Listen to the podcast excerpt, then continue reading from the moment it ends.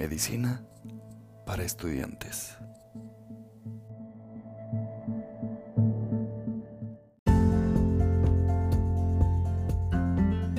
¿Qué tal amigos de podcast? Sean bienvenidos a un episodio más de Medicina para estudiantes.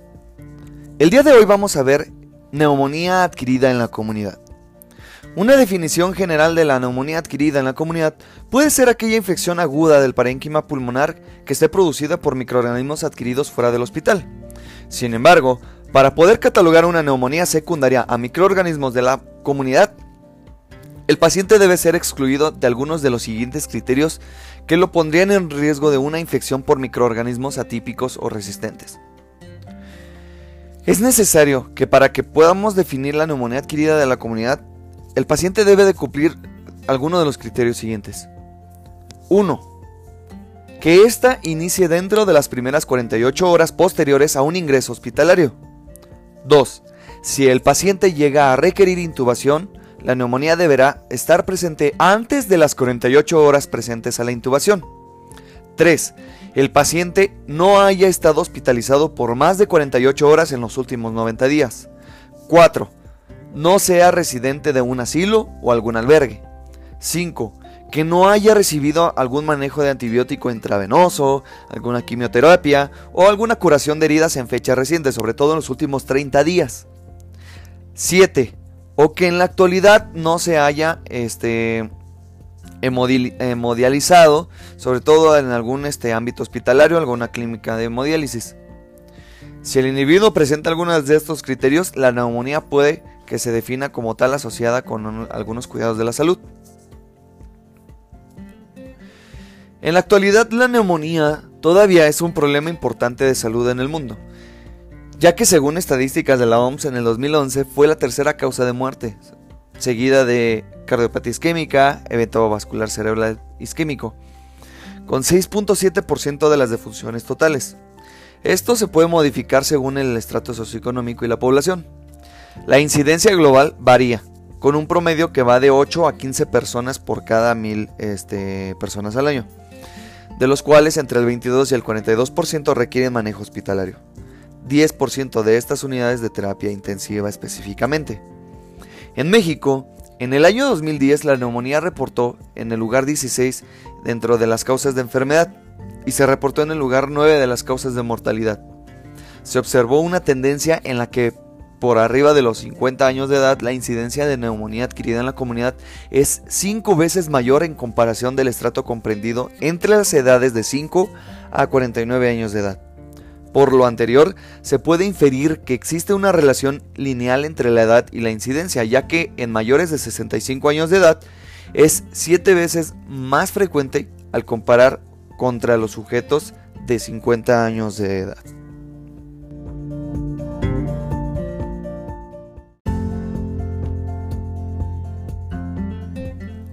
Etiología y fisiopatogenia. Hasta el 31% de los cuadros de neumonía puede ser secundario a un agente viral. Dentro de la etiología aún persiste Streptococcus pneumoniae como el agente más frecuente. Siempre será muy importante conocer los factores de riesgo, las comorbilidades, los riesgos ocupacionales y el estrato de edad del paciente para así poder tomar la mejor decisión en cuanto a la sospecha etiológica y elegir el antibiótico empírico que tenga una mayor posibilidad de cubrir el cuadro infeccioso que se presenta. Algunos ejemplos clásicos que se deben tomar en cuenta, pero que lamentablemente tampoco son una regla, son Klebsiella pneumoniae, que se relaciona con pacientes diabéticos, abuso de alcohol y EPOC. Eneromios en consumo crónico de alcohol, como clamidia, este, clamidofilia en contacto con aves, estafilococcus aureus en diabéticos y posterior episodios de influenza y Pseudomonas aeruginosa que se relaciona con comorbilidades que afectan el parénquima pulmonar que ocasiona bronquiectasias o fibrosis. Eh, hasta un 10 a 31% de las neumonías adquiridas en la comunidad pueden ser ocasionadas por un agente viral, de los cuales el más frecuente es la influenza, que ya habíamos mencionado. Dentro de la fisiopatogenia del cuadro de neumonía tiene varios fundamentos, aunque uno de los más estudiados es el que se relaciona con una eh, primoinfección con influenza que causa cambios eh, que favorecen una sobreinfección bacteriana y que origina un cuadro de neumonía. En estudios epidemiológicos se ha visto que la vacuna contra influenza no solo disminuye la incidencia de cuadros tipo influenza, sino también los de neumonía, por lo cual siempre es importante preguntarse si el paciente está vacunado, de lo contrario deberá ser vacunado a su egreso hospitalario.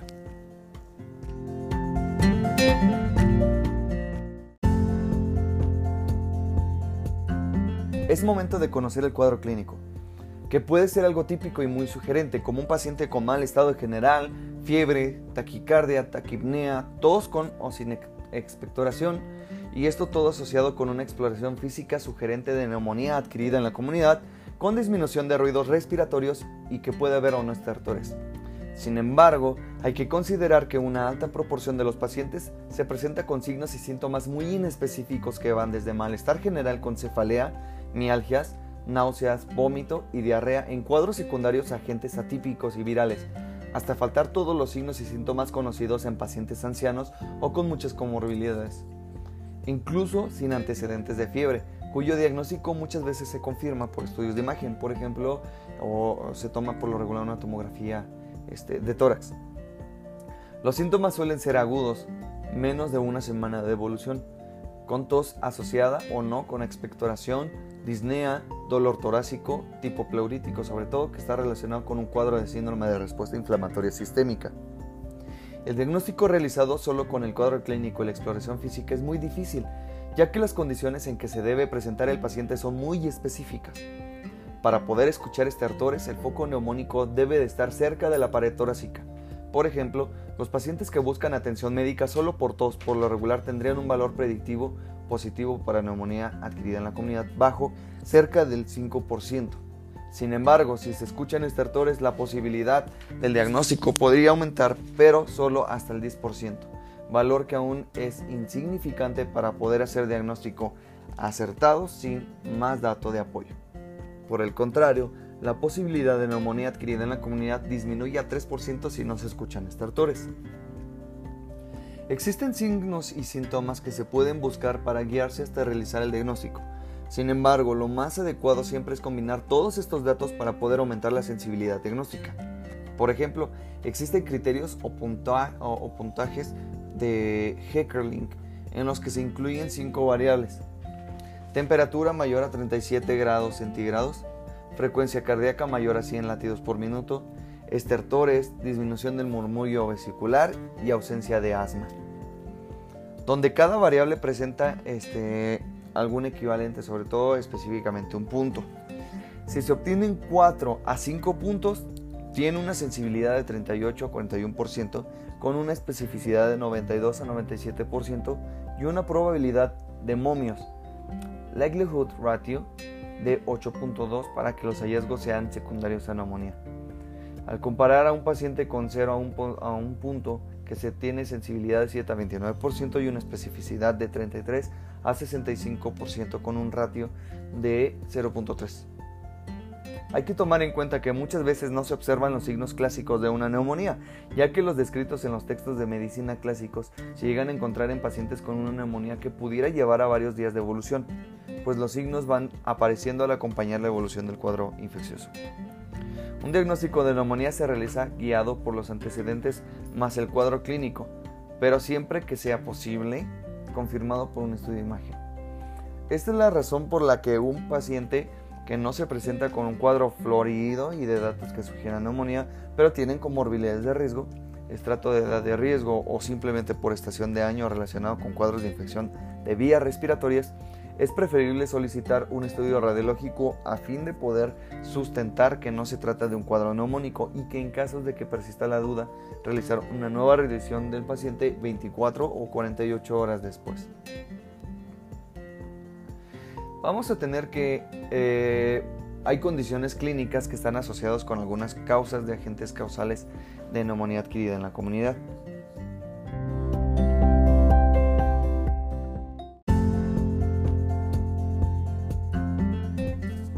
Para el diagnóstico se puede realizar un diagnóstico presuntivo en el caso de un cuadro clínico sugerente, si es que no se cuenta con un estudio radiológico de apoyo. Sin embargo, para poder realizar un diagnóstico definitivo, es necesario obtener obviamente una, imagen radiológica consistente en un infiltrado asociado con la clínica compatible con infecciones de vías respiratorias bajas con o sin el apoyo de un aislamiento microbiológico. En la actualidad, en el manejo de cualquier tipo de infección se considera necesaria la toma de cultivo para lograr un aislamiento microbiológico.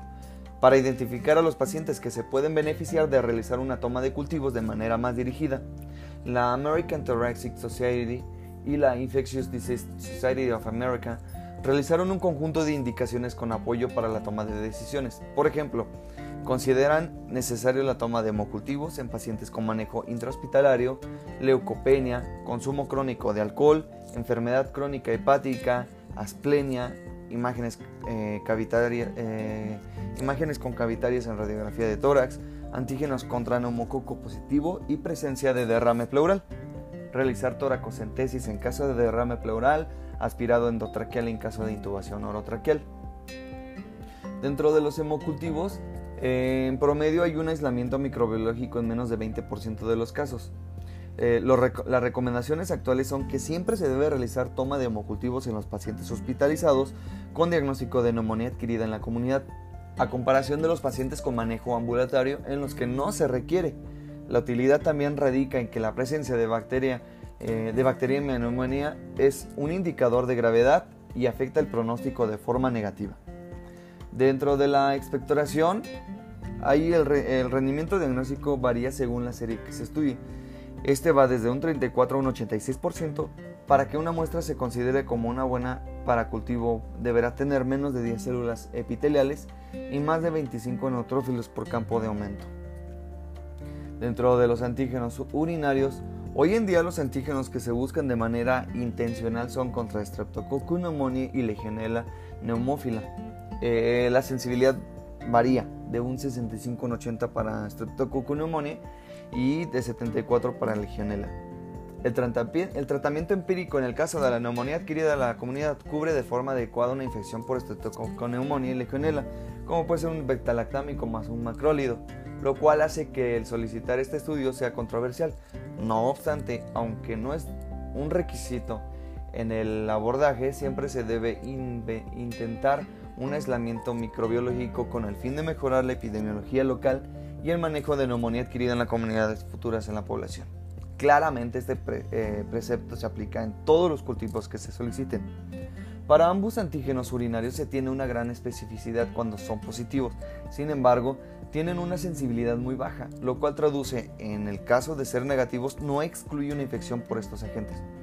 Para tenerlo en consideración, se ha visto que los antígenos urinarios son más sensibles al compararlos contra el estudio de Gram y el cultivo de expectoración, que estos son muy útiles si el paciente no expectora.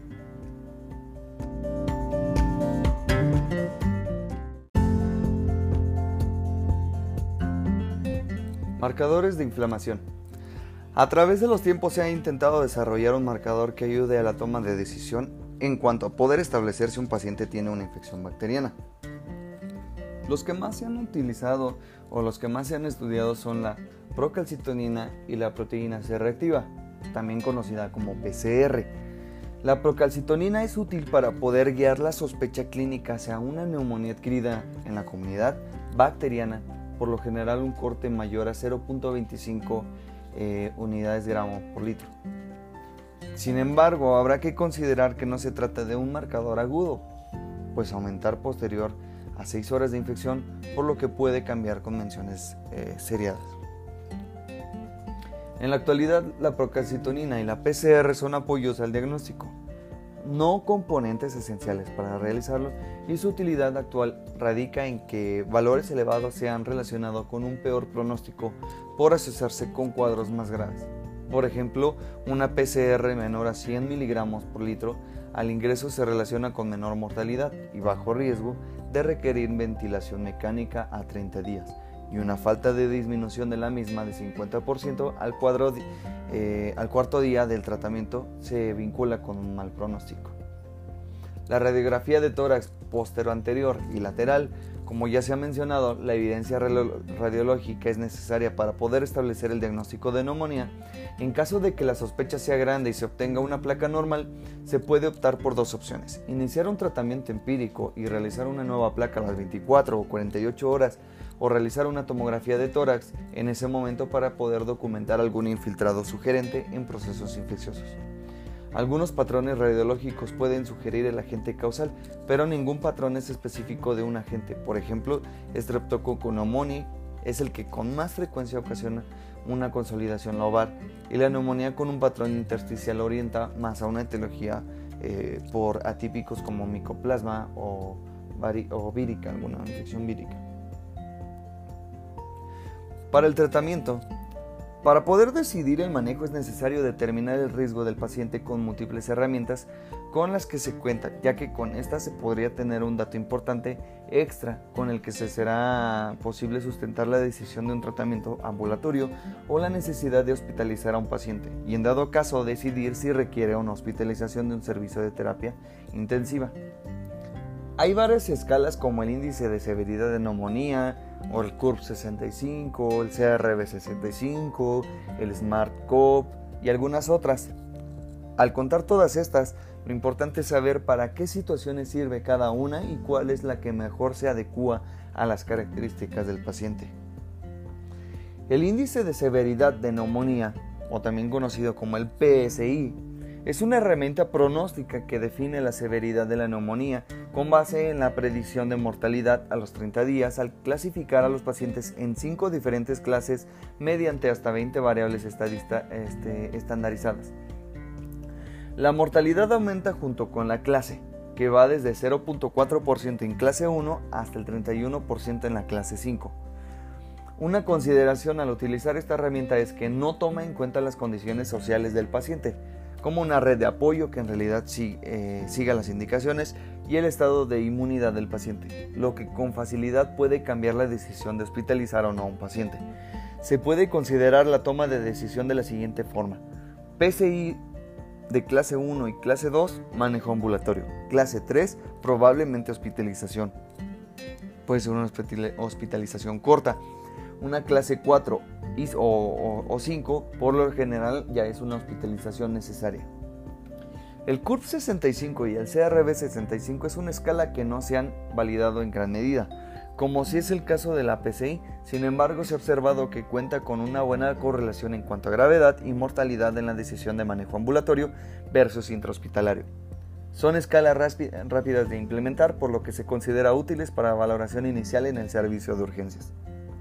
SmartCop eh, esta escala es de utilidad en pacientes que ya están ingresados para poder calcular el riesgo de requerir apoyo ventilatorio invasivo eh, y apoyo vasopresor. El uso de las escalas de gravedad de neumonía son herramientas para poder apoyar la decisión del tratamiento.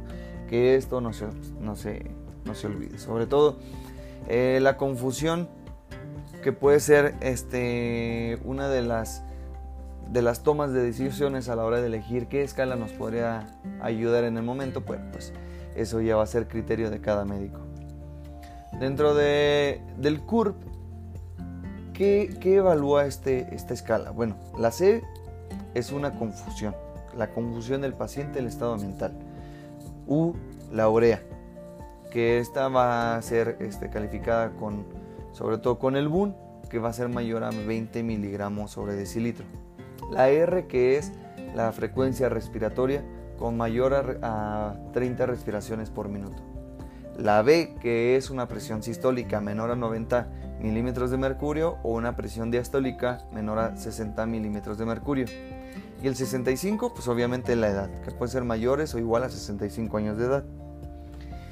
Y en el SAC, que puede ser una presión sistólica, la S, en el caso del Smart Cop, que esto nos va a evaluar la S, la presión sistólica, la M, una infiltración multilobulares, la A, la albúmina, con menos de 3.5, la R con una frecuencia respiratoria, la T, taquicardia presente en mayor de 125 latidos por minuto, la C, confusión, la O, que puede ser una desaturación de oxígeno o una hipoxemia, eh, la P, para la evaluación del pH arterial que puede ser menos de 7.35. Sin tomar en cuenta la escala que se decida usar, hay que considerar que en varios estudios se ha notado que la hipoxemia o la desaturación son un factor predictivo independiente para mortalidad y morbilidad en pacientes con neumonía, por lo que habrá que valorar el riesgo, el, ingreso perdón, hospitalario de dicha situación. Las escalas antes mencionadas, si bien no son las únicas, pero se consideran como las más usadas. Para los criterios de gravedad de neumonía adquirida en la comunidad, vamos a ver que hay criterios mayores y criterios menores. Dentro de los criterios menores tenemos la frecuencia respiratoria con más de 30 respiraciones por minuto, una presión eh, parcial de oxígeno y una FIO2 menos de 250 o uso de ventilación mecánica no invasiva, infiltrados multilobulares, confusión o desorientación, uremia con un boom mayor a 20 miligramos de cilitro, leucopenia menor a 4.000 células por milímetro cúbico eh, como resultado de un proceso infeccioso, trombocitopenia con menos de 100.000 plaquetas por milímetro, hipotermia, hipotensión que requiere alguna fluidoterapia agresiva, hipoglucemia en pacientes no diabéticos, síndrome de abstinencia por alcohol, hiponatremia, cirrosis, asplenia, acidosis metabólica no explicable e hiperlactemia e hiperlactatemia, perdón. Y criterios mayores, que solamente son dos, la ventilación mecánica invasiva y el choque séptico con requerimiento de vasopresores. Eh, la, la, aplicación de la primera dosis de antibiótico de forma ideal deberá ser posterior a la toma de cultivo y dentro de las primeras 8 horas desde el ingreso de la neumonía. Esto va a disminuir la probabilidad de muerte y una estancia hospitalaria. Sin embargo, si la toma de cultivo no se puede realizar por alguna situación, es preferible iniciar el manejo en lugar de esperar a la toma de los mismos. El tratamiento inicial siempre será empírico. Este se debe tomar según la epidemiología local, el estrato de edad del paciente, las comorbilidades que presenta, los antecedentes de hospitalización, el uso de antibióticos y el aislamiento microbiológico previos. Para las indicaciones para un manejo eh, combinado, hay que tomar enfermedades crónicas como cardíacas, respiratorias, hepática o renal, diabetes mellitus, alcoholismo, asplenia, inmunosupresores por alguna enfermedad o algún medicamento que esté tomando el paciente, presencias de malignidad, uso de antibióticos en los últimos tres meses y una neumonía severa con o sin comorbilidades.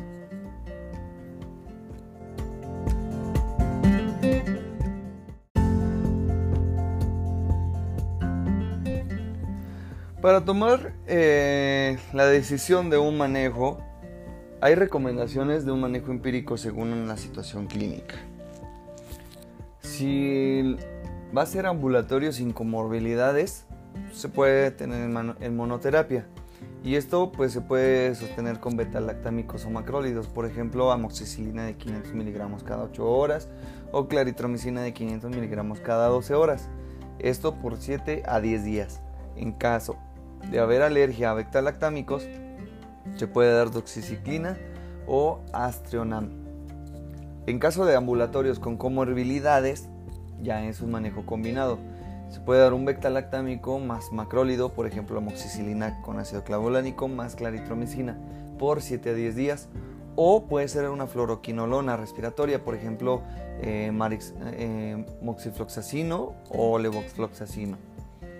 Este, en el caso de que se haya uno, eh, el paciente sea hospitalizado, este puede ser, por ejemplo, bectalactámico más macrólido. En caso de alergia a bectalactámico, se puede optar por fluoroquinolona, como levofloxacino de 750 miligramos día, pero se deberá descartar tuberculosis en lugares de alta prevalencia.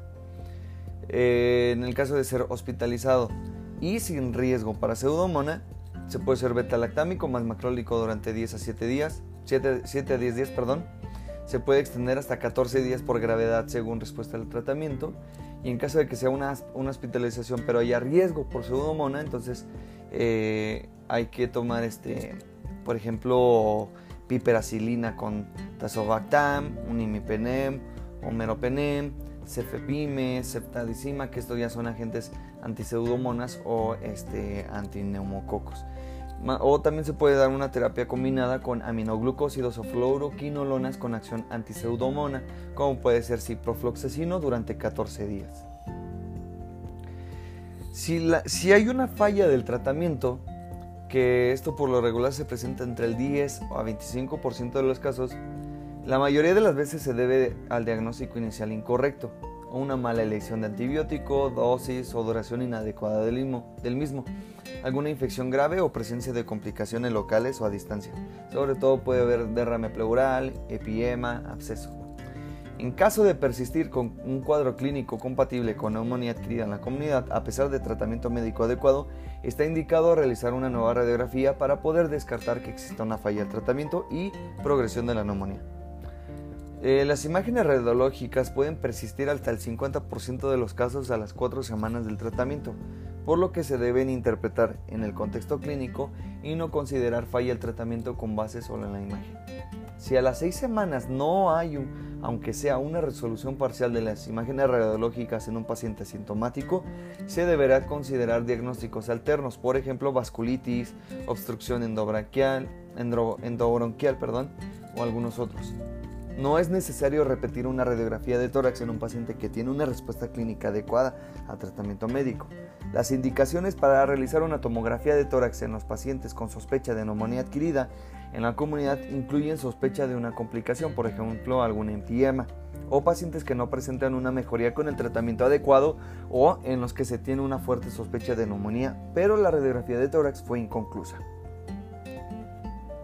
Dentro de la prevención, vamos a ver que hay prevención como puede ser la vacuna contra neumococo, eh, que esta va a tener una eficacia de 75% para prevenir bacteriemia y meningitis por neumococo. Está indicada en pacientes de 2 a 59 años de edad con factores de riesgo, con asplenia, disfunción grave del vaso, enfermedad crónica renal, cardíaca, pulmonar o hepática, diabetes, inmunodeficiencia, inmunosupresión por VIH o residentes de centros de cuidado a largo plazo, como puede ser asilos se debe aplicar en, todos, en todo paciente mayor a 60 años de edad antes del egreso.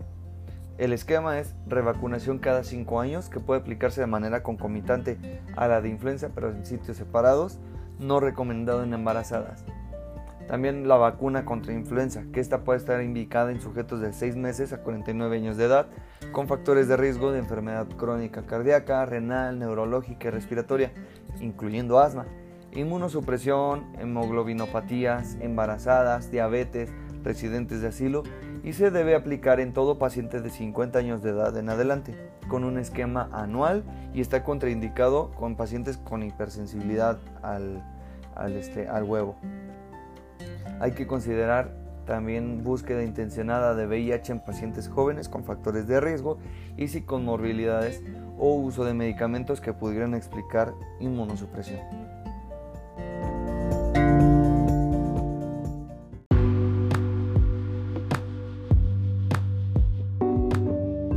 Muchas gracias por escuchar este episodio. Nos vemos en la próxima. Chao.